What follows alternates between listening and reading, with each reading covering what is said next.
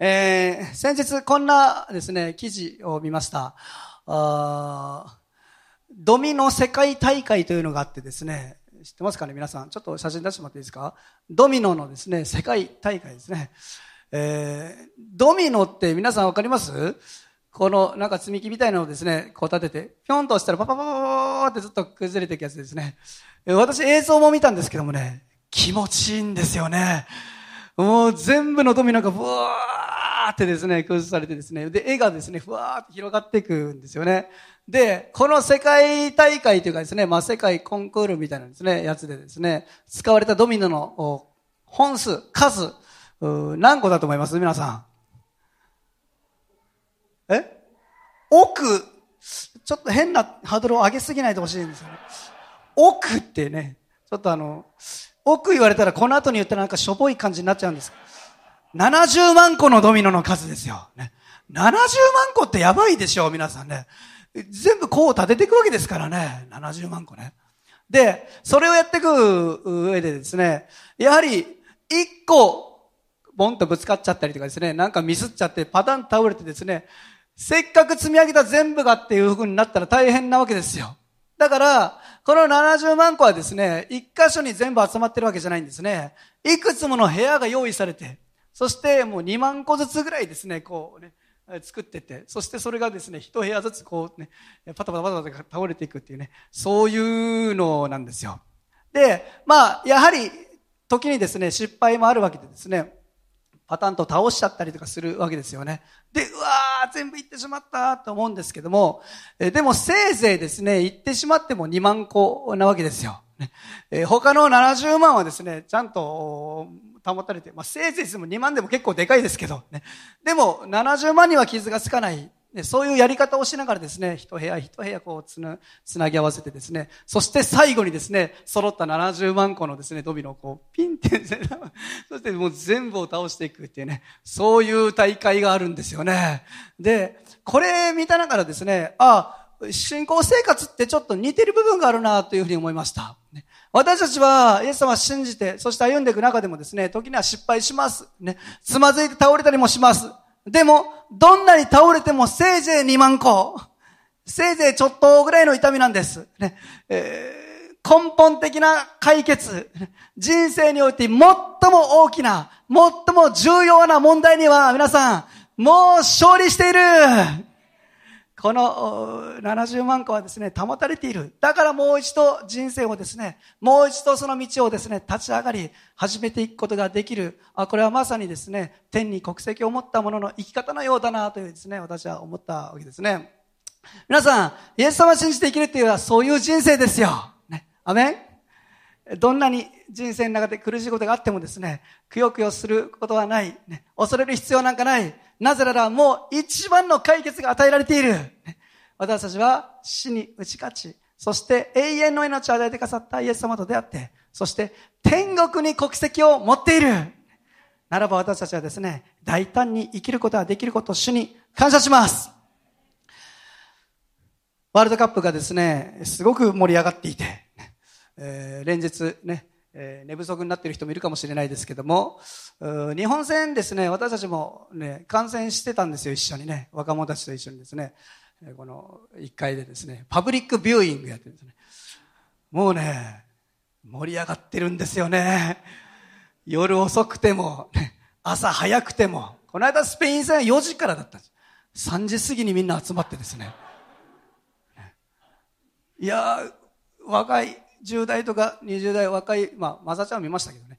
の中で40の僕がですね、頑張っているなと思ったらですね、先輩のニッチもですね、参戦してくださってですね、心強かったですね。ああ、やっぱり見ますよねと思いながらですね。いやー、興奮しました。ね、本当にね、やっぱね、勝ってる試合じゃないとね、興奮できないんですよ。コスタリカ戦はね、ちょっと気合入れてね、一回のパカフェスペース使ってやったんですよ。ちょっと大々的に。絶対勝つだと思ってた試合だからね。一番つまんない試合だった。終わった後、このテンションどうしてくれたらいいかなと思ってですね。どこにぶつけていいか、こんなたくさん人集まっちゃって、みたいな。変な感じになっちゃってですね。みんな何とも言えない感じで書いて。やっぱ勝ってなんぼなんだなと思いながらですね、見てましたけどね。まあそんな中ですね、スペイン戦の中でですね、まあ、2対1で勝ちましたけども、その2点目のゴールがですね、まあ、物議を醸してるわけですよね。皆さんも多分あれ、生で見ててですね、多くの人が思ったと思うんです。え、今、ライン出ているんじゃんと。出てたよなぁと。角度によってはね、明らかに出てるんですよ。でもなぜあれがゴールと認められたのか。あれは肉眼でですね、人間の目で認めたんじゃなくて、VAR ですね、ビデオアシスタントレフリー、まあ、機械のですね、そのビデオ判定によって、インプレイヤーと、ね、表、このね、判断されて、そしてゴールと認められたものなんですね。まあ、三笘選手がですね、このセンタリング上げるときにですね、真上から見たとき、こんな状態だったんですよね、ボールが。ね、もうこう出てるやん、これと。無理でしょうと思うかもしれないですけども、これ線引いたらわかるでしょう。ちょっと何ミリか残ってるんですよ。1ミリでも残ってたら、残ってると判断されたら、これインプレーなんですよ。だから、これはゴールとして認められたんですよね。機械でやってるから、ね、システムそのね、えー、機械でやってるから、否定できないわけですよね。これ真上からこうスポンと切ったらね、1センチか2センチ、1センチないぐらい、何ミリかぐらい残ってるわけですよね。そしてこれがですね、ゴールと認められたわけですよね。人の目にはアウトに見えてもですね、えー、人の超えるね、その VAR の判断ではですね、これがインになったわけですよね。皆さん、私たちの目から見てですね、どんなにダメと思ってもですね、絶対的な基準がいいんだよと。そうなんだよと思ったらそうになるんですよ。これがね、勝負の世界なんですよね。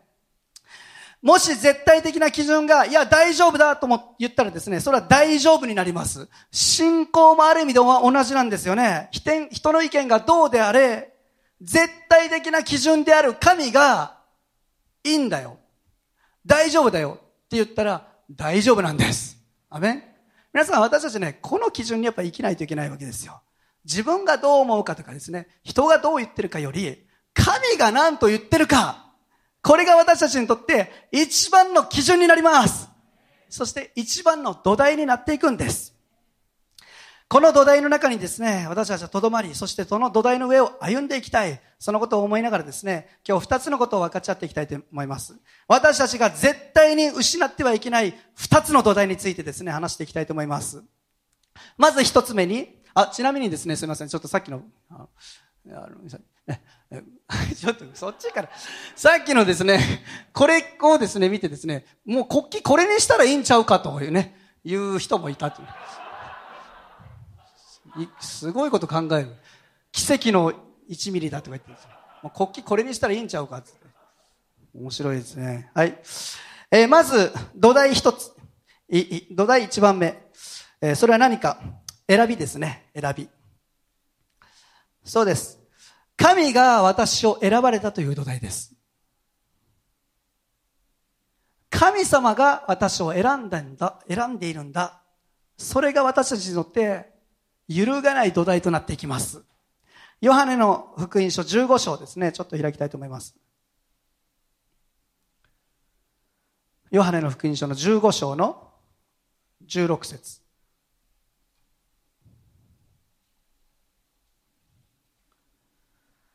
それでは一緒に読みたいと思います。3、はい。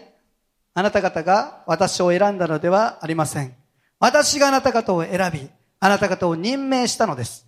それはあなた方が行って実を結び、そのあなた方の実が残るためであり、またあなた方が私の名によって父に求めるものは何でも父があなた方にお与えになるためです。アメン。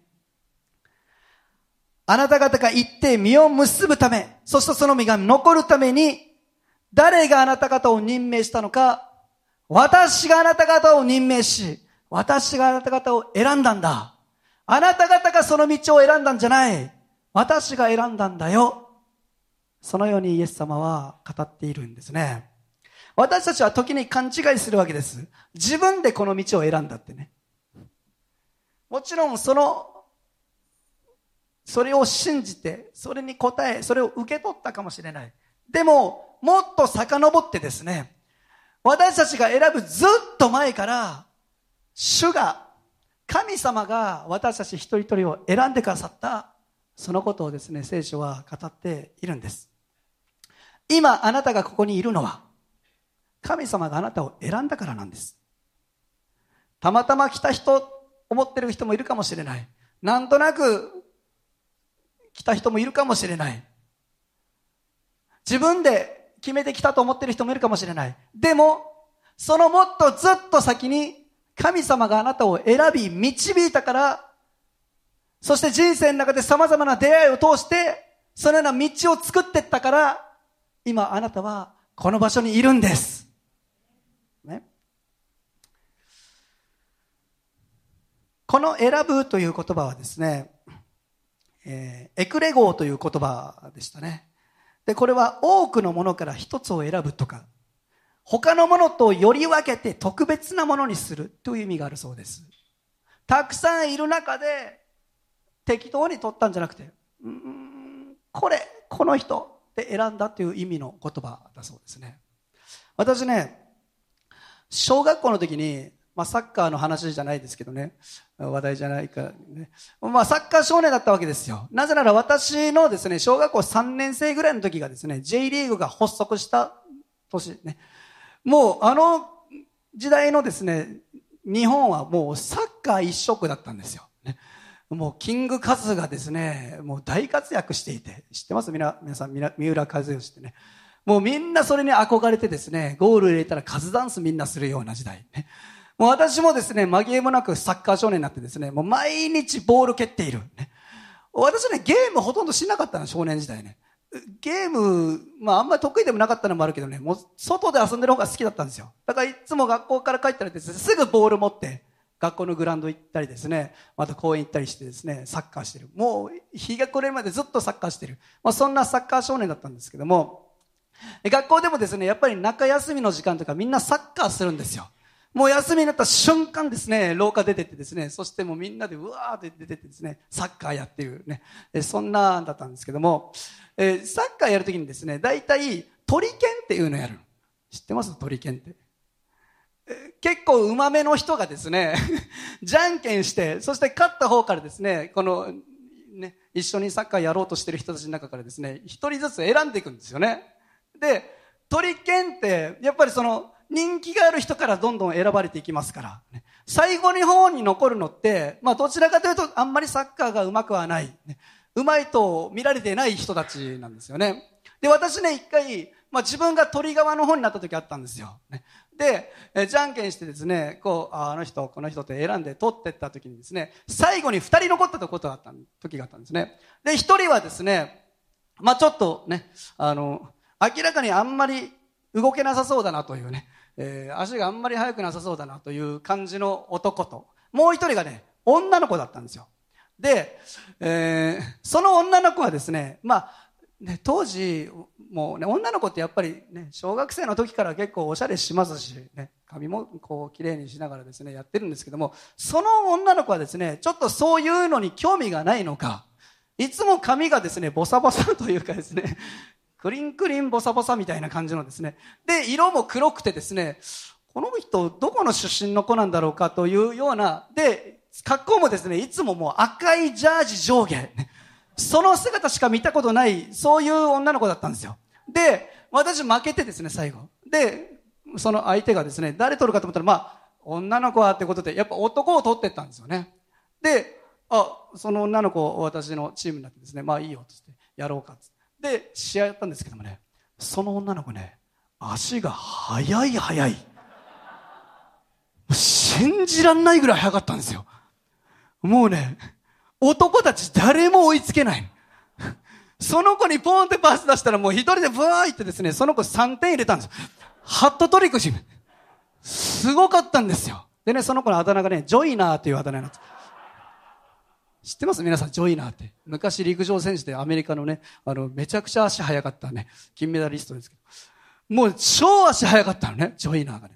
でもずっとジョイナーって、僕ね、ジョイナーのこと覚えてるんですけどね、本名なんだってか覚えてないんですよ。あの子のことはね、ジョイナーというね、ああだ名しか覚えてない。まあ、取っていくわけですよ。こうね。たくさんいる中からこうね。この選ぶというのはですね、まさにそういう意味ですね。選んでいく。そして、私のものにする。私のチームにするっていうですね。私たちは一人一人、そのようにして、神から選ばれたもの、イエス様から選ばれたものなんだと聖書は語っているんですよね。じゃあ何を基準に、何を条件に、主は私たちを選んだのか。ただ一方的な恵みです。私たちの方で才能が豊かとか、ジョイナーのように足が速いとか、何かしらの経験値があるとかですね、えー、学歴があるとかですね、頭いい動けるとかですね、そういうものを見たわけじゃなくて、ただ一方的な恵み。何者だから選んだんじゃなくて、ただ神の愛によって一方的に選んだ。それがこの選びなんですね。皆さんは神様に選ばれてこの場所に集いました。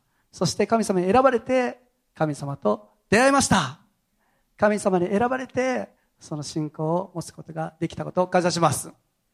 二つ目に、私たちはじゃあ何を土台にしていくのか、二つ目、二つ目の土台は、神が私を愛されたということです。選んだだけじゃなくて私たちは神に愛されている。第一ヨハネの手紙4章を開きたいと思います。第一ヨハネの手紙の4章の10節じゃあ皆さんで読みましょうか。3、はい。私たちが神を愛したのではなく、神が私たちを愛し、私たちの罪のために、なだめの供え物としての御子を使わされました。ここに愛があるのです。アメン。私たちが神を愛したのではない。神が私たちを愛してくださって、その愛のゆえに御子をなだめの供え物として使わせてくださった。私たちにとってそれが土台となっていきます。神に愛されているということ。イエス様が十字架にかかった後、復活し、そして弟子たちの前に現れたことがですね、聖書に書かれているんですね。その時に、イエス様は食事の用意して、そして弟子たちと食事をするんですけども、その時にですね、イエス様がペテロに対してこのように聞いたことがですね、書かれているんですね。ちょっと開きたいと思いますけども、ヨハネの福音書の21章、15節から19節をちょっと読みたいと思います。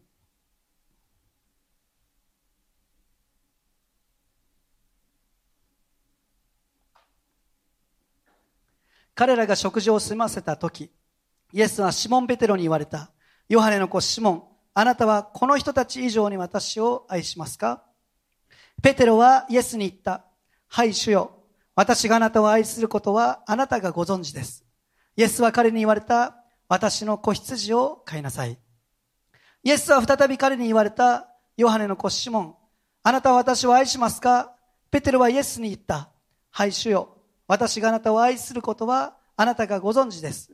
イエスは彼に言われた。私の羊を牧しなさい。イエスは三度ペテロに言われた。ヨハネの子シモン。あなたは私を愛しますか？ペテロはイエスが三度あなたは私を愛しますかと言われたので、心を痛めてイエスに言った。主よ、あなたは一切のことをご存知です。あなたは私があなたを愛することを知っておいでになります。イエスは彼に言われた。私の羊を買いなさい。なんでイエス様いきなりこんなことをですね、ペテロに聞いたかというと、この前の本のですね、章を見てた、見てる人は知ってると思いますけども、イエス様が十字架にかかる前に、ペテロは3回イエス様のことを、私はあの人のこと知らないって言って裏切るんですよね。ペテロはきっとこの時、そのことももちろん覚えてますから、気まずかったでしょうね。イエス様と会うこと自体も。ね、でもそんな中でイエス様がですね、聞いてくるわけです。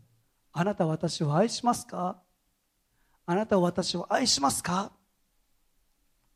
実はですね、この言葉、ギリシャ語の言語をですね、よく見てみるとですね、最初の2回の愛しますかは、アガペの愛で聞いてるんですよ。ペテロ、あなたは私をアガペーの愛で愛しますか？つまり無条件の愛。その愛で私を愛しますか？って聞いてるの。それに対してペテロは、私はあなたを愛していますと、フィレオの愛で答えてるんですよ。アガペーとフィレオって全然違うの。アガペーというのは無限の愛です。条件のいらない愛、一方的な愛、その愛で愛しますか？という問いに対して、フィレオの愛は友達の愛ですね。ペテロはその愛で答えてるんですよ。私はあなたをフィレオの愛で愛していることあなたはご存知です。二回目も同じようにしてアガペの愛で聞いた。それに対してペテロはフィレオの愛で答えてるわけですね。でも三回目、イエス様はね、フィレオの愛で聞いてるんですよ。あなたは私をフィレオの愛で愛してますか？ペテロはもちろん3回も同じことを聞かれたことをですね、悲しんだと書いてますけども、それと同時に痛感したわけですよね。自分はフィレオの愛でしか愛せない。限界のある愛でしか愛せない。アガペの愛で愛することなんてできない。一回裏切ってしまってるし、この先も絶対に裏切らないとは言い切れない。私はイエス様を大好きなはずだけども、フィレオの愛でしか愛せないものなんだ。彼はそのことを痛感したの、この時。でもそんなペテロに対してイエス様は何と言ったのか私の羊を飼いなさい。私についてきなさい。それでもいいよ。私についてきなさい。なぜこんなやりとりをイエス様はしたのか。私たちってね、自分がイエス様をどれだけ愛せてるかによって自分を測り、自分たちの存在の意味を、があると思ってしまう。でもね、皆さん、所詮私たちってね、いい加減だし、適当だし、私たちの愛ってね、弱く、脆く、儚く、いつも私たちって愛してるようで自分のことばっかり考えているような者たちなんですよ。もし自分がどれだけイエス様を愛しているかということを土台にしていたら、私たちほど脆い者いいません。私たちほど崩れてしまうものなんていない。それは土台にならないんですよ。そんな私たちに対してイエス様は何て言ってるのか。私についてきなさいって言ってるの。その愛でもいいから。なぜか、それは土台じゃないから。私たちが土台とするもの、それは、イエス様が私を愛してくれているということ、それが土台となっていくから。ピアノ弾いてもらっていいですか？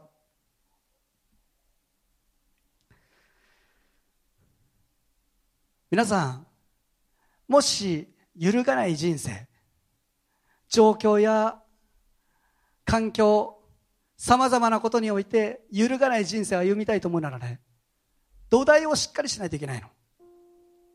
自分がどれだけ愛せてるかとかね、自分がどれだけ使えてるかとか、自分がどれだけできるかとか、そういうものにですね、私たちの土台があったら、それは当てになりません。崩れる、絶対。私たちはそんな強くないんですよ。でも主は知ってる。だから私たちに聞いたの。それでも私に私は愛するかって。知ってるよ。あなたの愛には限界があること。でもいい私の羊を飼いなさい。私についてきなさい。なぜそうやって言う言うのか。私たちが土台とするべきことは主が私を愛してるっていうことなんですよ。それはね崩れない土台なんですよ。絶対に揺るがないの。変わることないから。それがもろく崩れることはありません。そこにしっかりととどまりそこにしっかりと立ち続けるならばどんなことがあってもね私たちはね立ち続けることできるんですよ。それが土台ならばね。人が何と言おうとあなたがどれだけ失敗しようと絶対に揺るがない土台それは主があなたを愛しているということです。私もですね人生失敗ばかりでした。チャランポランに生き10代の頃は本当に自分勝手に生きそして大学に行ってもチャランポランに生きてたから大学も中退してもう何にも残せないような人生なんかなしょうもない。自分を見ていたらですね本当残念でならないことばっかりでした。神様を裏切ってばっかりでどの口が主を愛してるなんて言えるかというそんな人生を歩んできました。もし私が自分の行いや自分の生き方ばっかり見てたらね主を愛してるなんて言えないんですよそんな。てか土台なんかない立てないですしっかりね。自分見たら残念なことばっかりだとずっと思ってます。しょうもないものだ。どこまで行っても罪深くどこまで行っても神様の愛に応えるようなそんな値なんかは自分になんかないな。ってもし自分がどれだけ愛せてるかということを土台に置いてたら私はとっくに潰れていたなと思います。他の人を見たら今もですよ。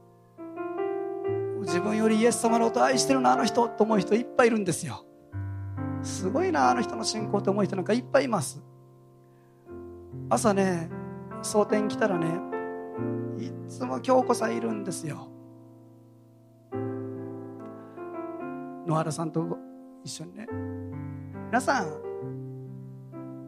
私たちが持っていない腫瘍の中で病の中で傷んでる体ですよ。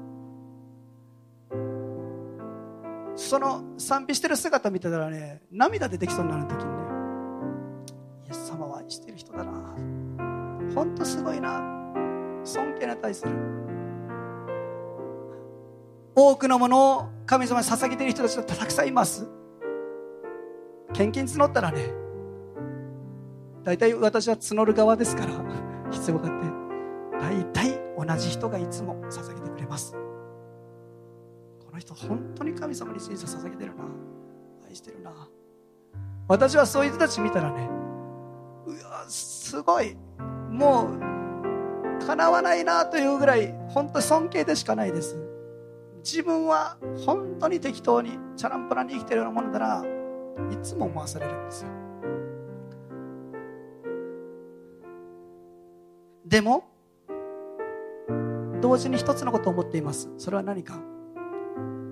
それでも僕は愛されている。僕ほど愛されている人っていないんじゃないかなと思うぐらい神様自分のことを気に入ってしょうがないんじゃないかなと思うぐらいしょうもないから可愛く見えるんかなと思うぐらい愛されてるってところに立ち続けることはできるんですよ。なぜなら自分が何したかということが条件になってないから一方的な恵みによって神を愛してくださっているから十字架でその命を捨ててまでも私のためにその愛を示してくださった。そこが皆さん土台になってたらね。希望があります。いつも立ち上がることできるの。自信があります。神様のために何かやっていこう。自分にできることを精一杯やろう。朝。私も別に朝強いわけじゃありません。きついな疲れてるなと思ってもね。この愛に応えれるなら今かもしれんと思ったらね行きますよ。皆さんそれがね神の子の生き方かなと私は思うんですよ。その愛に応えたいってね。主が愛してくださるからついていくことできます。主が愛してくださるから従っていくことできます。主が愛してくださるからその愛に応えたいって思うんです。皆さん分かってますか？あなたはどれほど愛されてるかということ。生ぬるく生きないでください。その愛に応えていきましょうよ。主が愛してくださるならば頑張れます。主が愛してくださるから私たちは主を愛していくことできるの。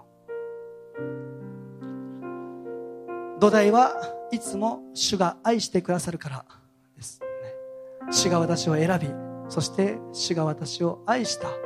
それに勝る土台はありません。その土台に立ち続けるならば絶対に揺るがされることはありません。頑張れますよ。立ち上がれますよ。何くそこんなことでくよくしてくよしてられない。